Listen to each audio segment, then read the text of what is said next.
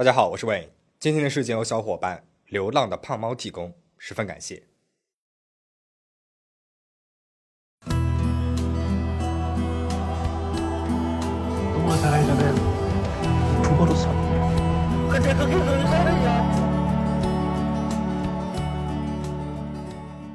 二零零七年，在韩国，一对父女因为一种罕见的遗传疾病进入了公众的视野。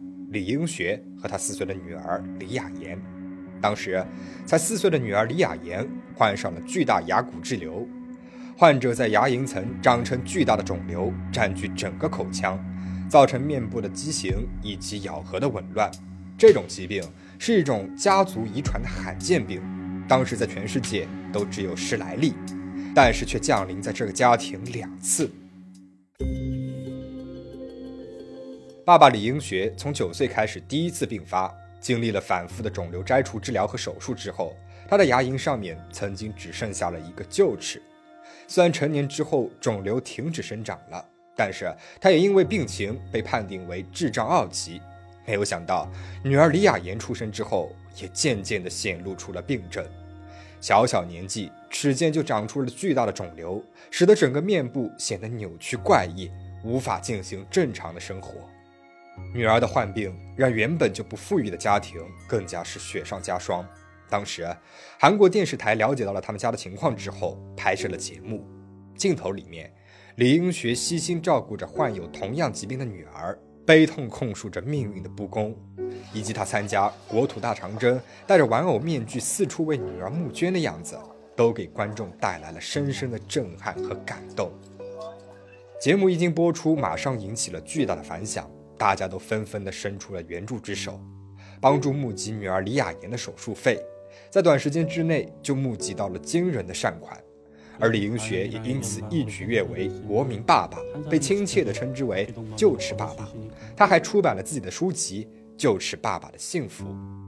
在那之后，女儿李雅妍成功地接受了手术，一家人的生活看似是回到了正常，也淡淡的走出了人们的视线。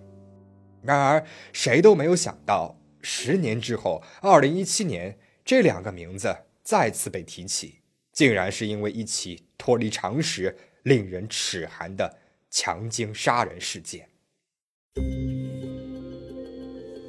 二零一七年九月三十号，一对中年夫妻匆忙地跑进了警察局报警，他们家里面还在念初二的女儿金某出门之后至今未归，也联系不上了。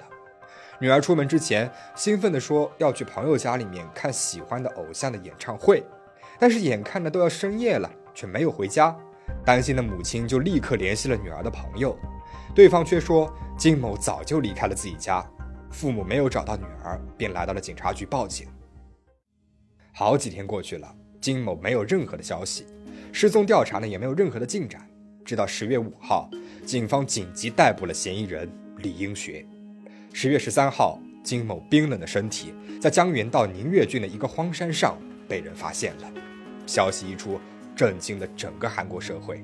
身患重疾、智障二级、热爱家庭的李英学，竟然是杀人案的嫌疑犯。这里面会不会有什么误解呢？但是随着警方案件的调查进行，大家才知道，原来真正的误会是发生在十年之前，人们误把恶魔。认成了天使，误把反社会人格的变态认成了暖心的感动人物。被害人金某是李英学的女儿李雅妍的小学同学，虽然上了不同的初中之后来往就断了，颇久没有联系，但是金某在收到李雅妍邀请朋友到自己家玩的团体信息之后，还是欣然地答应了李雅妍的要求。但是没曾想，回复这个团体短信的根本就只有金某一个人。李雅妍家附近的监控录像拍下了金某和他一起前往家里面的画面，但是画面里面却再也没有出现金某出来的瞬间。不久之后，监控摄像头捕捉到了当年的旧齿爸爸李英学，他拖着黑色的大行李走了出来。他先是把自家车停在离大门很近的位置，像是怕有人看到一样，然后他把行李箱塞进了后备箱，并且飞速的开走了。李英学将车上的行车记录仪拆除之后，以极高的车速驱车前往了江原道宁越郡。警方注意到了监控里面李英学的异常举动后，展开了更加细致的调查。调查网一步一步的缩小。李英学眼见事情就马上要败露了，便试图和女儿一起服用安眠药，假装自杀，伪造自己在犯罪时间的不在场证明。所幸警方及时的发现他们之后，逮捕后送进了医院。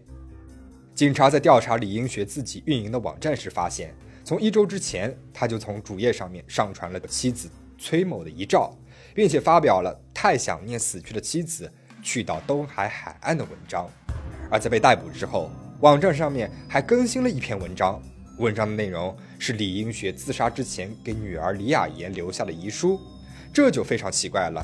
李英学明明都已经被逮捕了，这个文章又是谁上传的呢？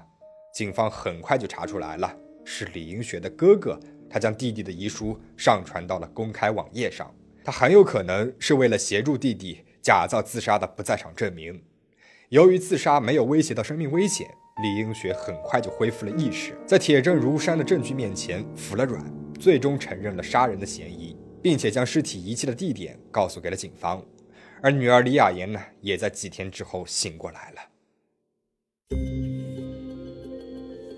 警方在扣押调查当中发现了一段冲击力十足的杀人告白的视频，李英学竟然在抛尸回来的路上拍摄了视频。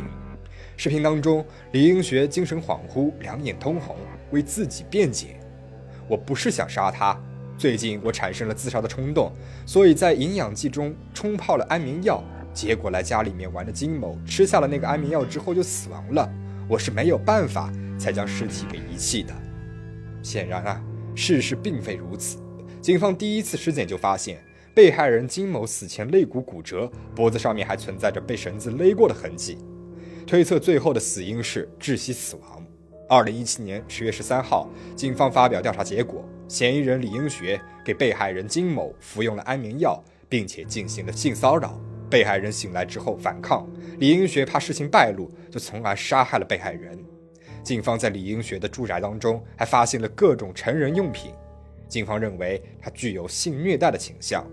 虽然在金某的第一次尸检结果当中，没有发现被害者遭受性暴力或者是性虐待的痕迹，但是警方猜测，这可能是因为李英学的性功能有问题。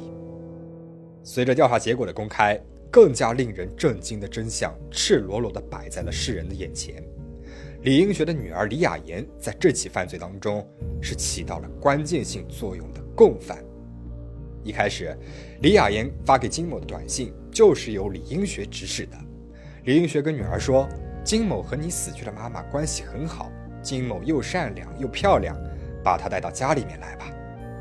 女儿李雅妍十分顺从自己的父亲，不仅按他的计划一步一步地引诱被害人金某来到家里面，甚至在李英学把装有尸体的巨大行李箱放进后备箱之后，他也在一旁默默地注视着。而在抛尸之后，去到东海海岸的路上，女儿还抱着母亲崔某的遗像坐在副驾驶上，迎合着父亲的话。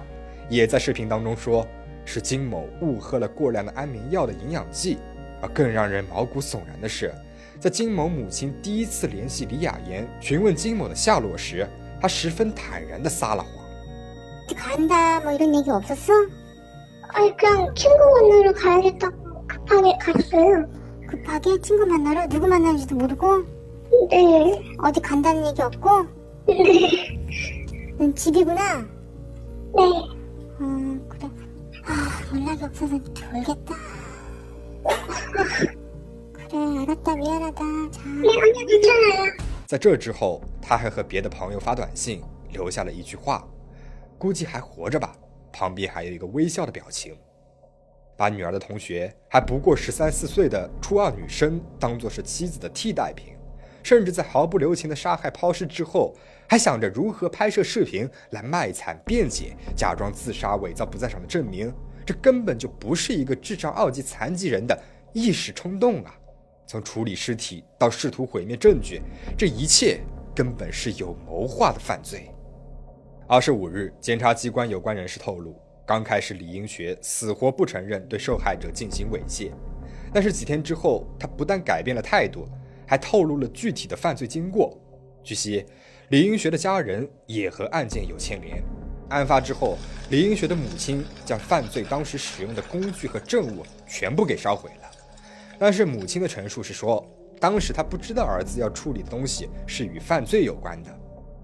而从小就在这样的家庭当中成长，因为和父亲一致的疾病，李雅妍对李英学的心理从属感极其的强，被反社会人格的父亲死死的掌握着。只要是父亲提出的要求，哪怕对方是为自己付出真心的朋友，他也没有一丝的犹豫，看不到任何的道德底线。然而，就在人们还来不及消化曾经的国民爸爸竟然是反社会杀人犯的这一事实时，在李英学身上又牵扯出了另外一桩悬案。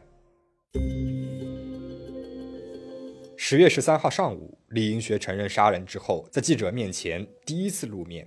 但是敷衍了事的几句忏悔之后，李英学突然哽咽着呼吁道：“请查明我妻子崔美善自杀事件的真相。”引起了现场的一顿骚动。妻子的自杀事件，忏悔和长罪还来不及呢，李英学他为何要突然牵扯出这个案件呢？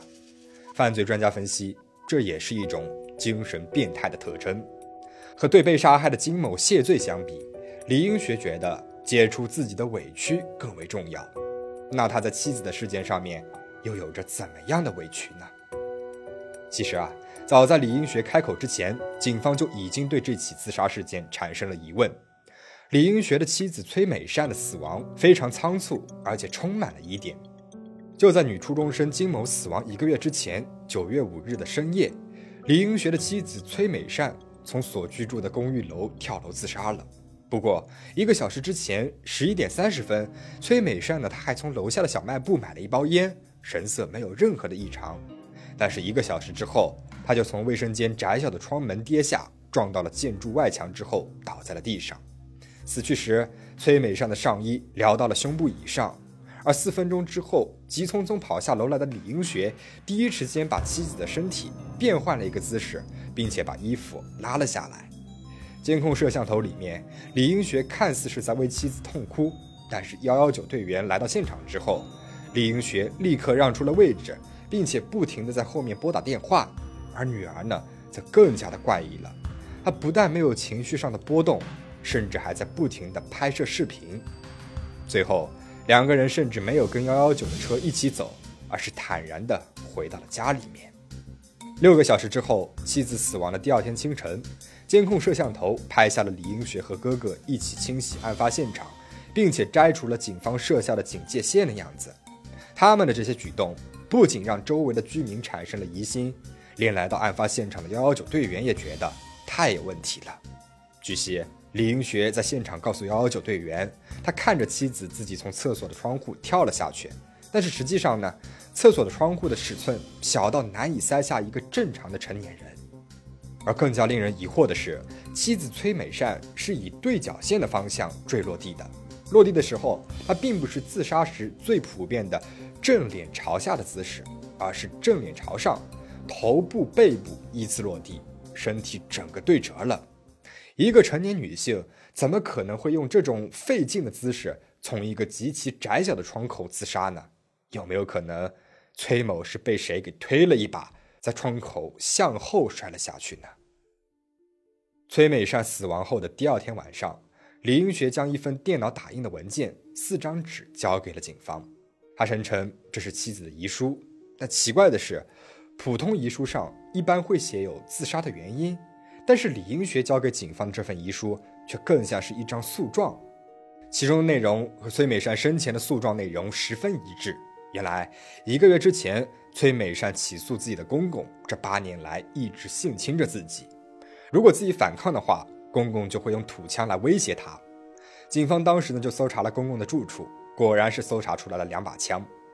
公公一开始矢口否认，但是在崔美善体内检测出了公公的 DNA 之后，他又改口说是自己的儿媳先诱惑了自己，两人是你情我愿发生的关系。后来检察院以证据不足驳回了崔美善的上诉。但是李英学让妻子为了收集更多的证据，竟然强迫他和继父再次进行了性关系。崔美善死亡前，李英学甚至把妻子载到了继父的家里面，并且让两个人独处一室。这种超出道德伦理和常识的行为，妻子自然也是无法忍受的。就在崔美善死亡当晚，两个人还发生了争吵。在尸检结果和案发现场都出现了崔美善死前曾经被李英学打伤的证据。但是李英学呢，却一心想要把妻子的死亡和继父强奸的事件联系起来。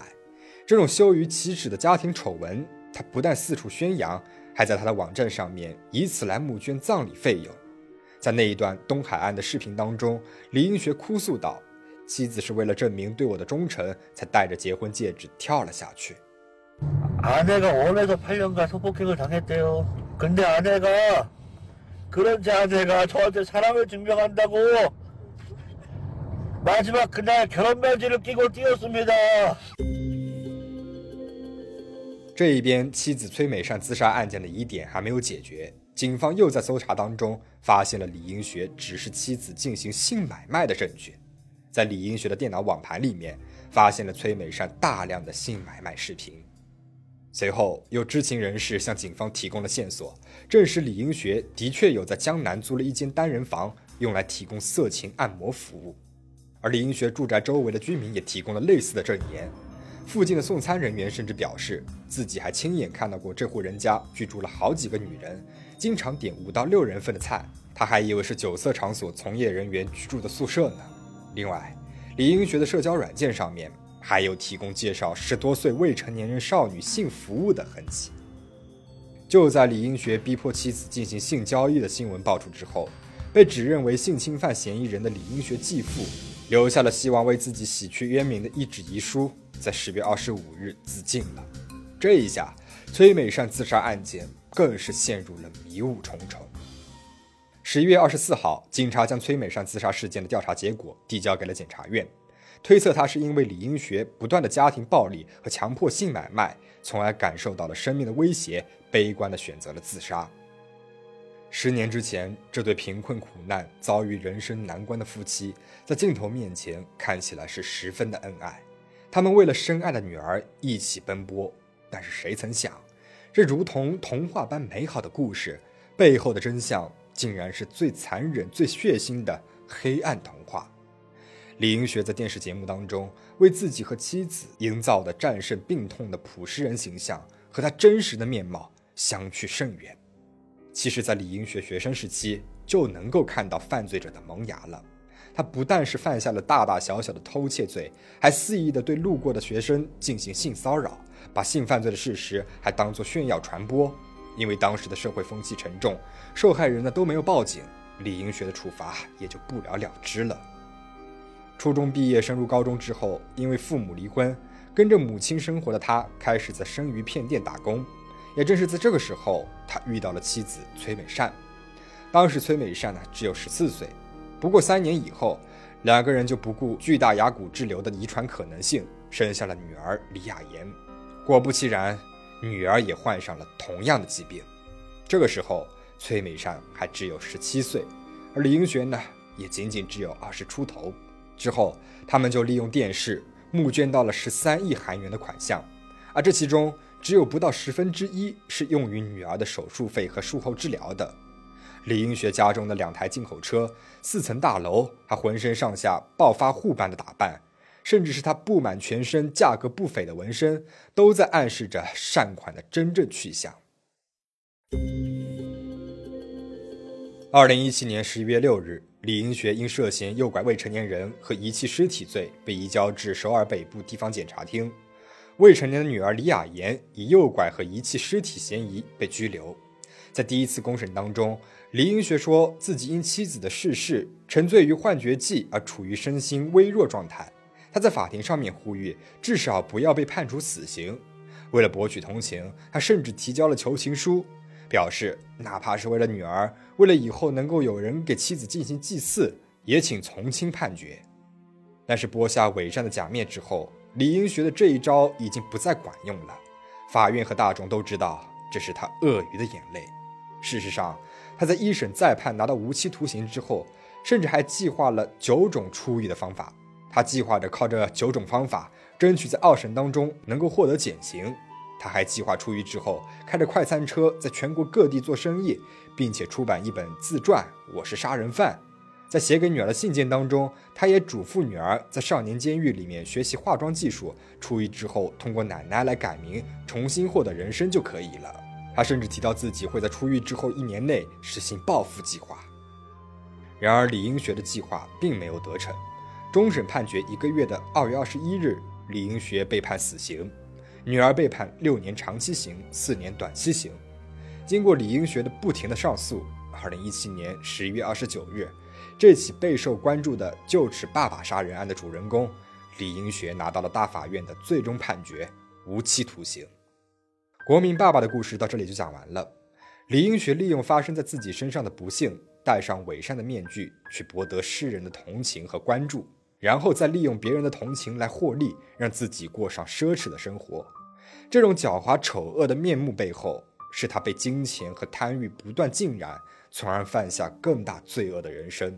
他所遗传给女儿的，也许不仅仅是稀释难症，还有超越我们常识范畴的反社会人格。李英学的剩余人生，也许要在监狱里面度过了。但是我有点担心的是，他的女儿在出狱之后会好起来吗？他这么多年浸泡在父亲罪恶的言传身教下，对父亲的那种心理依附，真的可以摆脱得掉吗？息事难症尚有治法，而贪欲和人性深处的恶却没有根治之术啊！另外，我还想说的是，这起案件再一次的证明了。人不可貌相那一句话，李英学那憨厚老实的样子，说起话来也显得是那么的诚恳，流的眼泪看起来是那么的真挚，很难让人把他和罪恶两个字联系在一起。也许也正是他这样憨厚老实的样子，增加了韩国民众对他的同情和信任度。那么，对于这起事件，你有什么想说的吗？欢迎在评论区留言，我非常想听听你的看法。如果你喜欢这期影片的话，请记得一键三连。最后，请大家保持警惕，保持安全。我们下期再见。